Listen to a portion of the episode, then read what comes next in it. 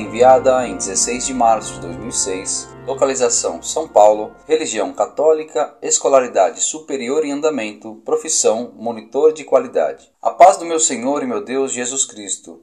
Caros amigos, já tem cerca de uma semana que venho lendo algumas publicações do site OneFor e fiquei muito feliz por saber que ainda existem pessoas interessadas a defender o verdadeiro depósito da fé e a lutar contra todo tipo de heresia, sejam elas nas seitas protestantes ou seja no seio da própria igreja. Hoje, infelizmente, vemos padres, infelizmente a maioria, que não se interessam mais em santificar o povo de Deus. Eles não são mais como os nossos santos padres de outrora, são somente meros administradores de paróquia e dízimo, e não mais educadores. Mas confio que, com a vossa ajuda, aos poucos reverteremos este problema.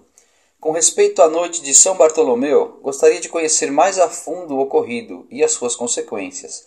O Papa Gregório XII mandou celebrar mesmo uma missa para o que ele acreditava ser o fim do protestantismo na França?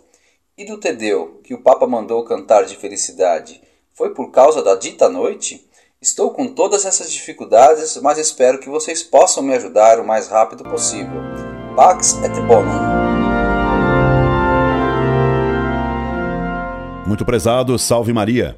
Muito me alegraram suas palavras, demonstrando sua compreensão clara da atual crise da Igreja, que é, antes de tudo, uma crise do clero, desviado pelos erros do modernismo aprovados pelo Concílio Vaticano II. Como você mora em São Paulo, se quiser, poderei lhe dar algumas palestras sobre as guerras de religião na França e a Noite de São Bartolomeu, que foi, antes de tudo, uma ação política de Catarina de Médicis contra o líder protestante Almirante Coligny e seus secazes do massacre ordenado pela rainha e por seu filho, o rei Carlos IX, um rei ensandecido por motivos inteiramente políticos e pessoais, resultou uma grande diminuição da ameaça protestante na França. O Papa mandou cunhar uma moeda comemorativa dessa diminuição da ameaça herética e, segundo você me informa, teria ordenado um Tedeum para agradecer a Deus a libertação da França da heresia huguenote.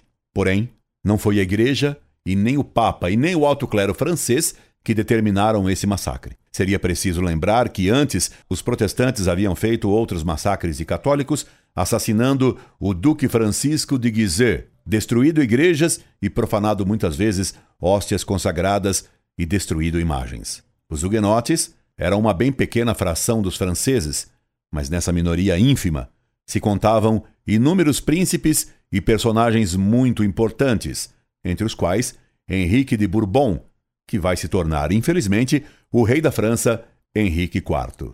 Aliás, foram esses huguenotes que tentaram fundar no Rio de Janeiro uma colônia protestante por ordem de Coligny e sob o comando de Villegagnon, colônia que foi destruída graças à ação dos bem-aventurado Padre Anchieta e Nóbrega, com as tropas de Mendes Sá e de seu filho Estácio de Sá.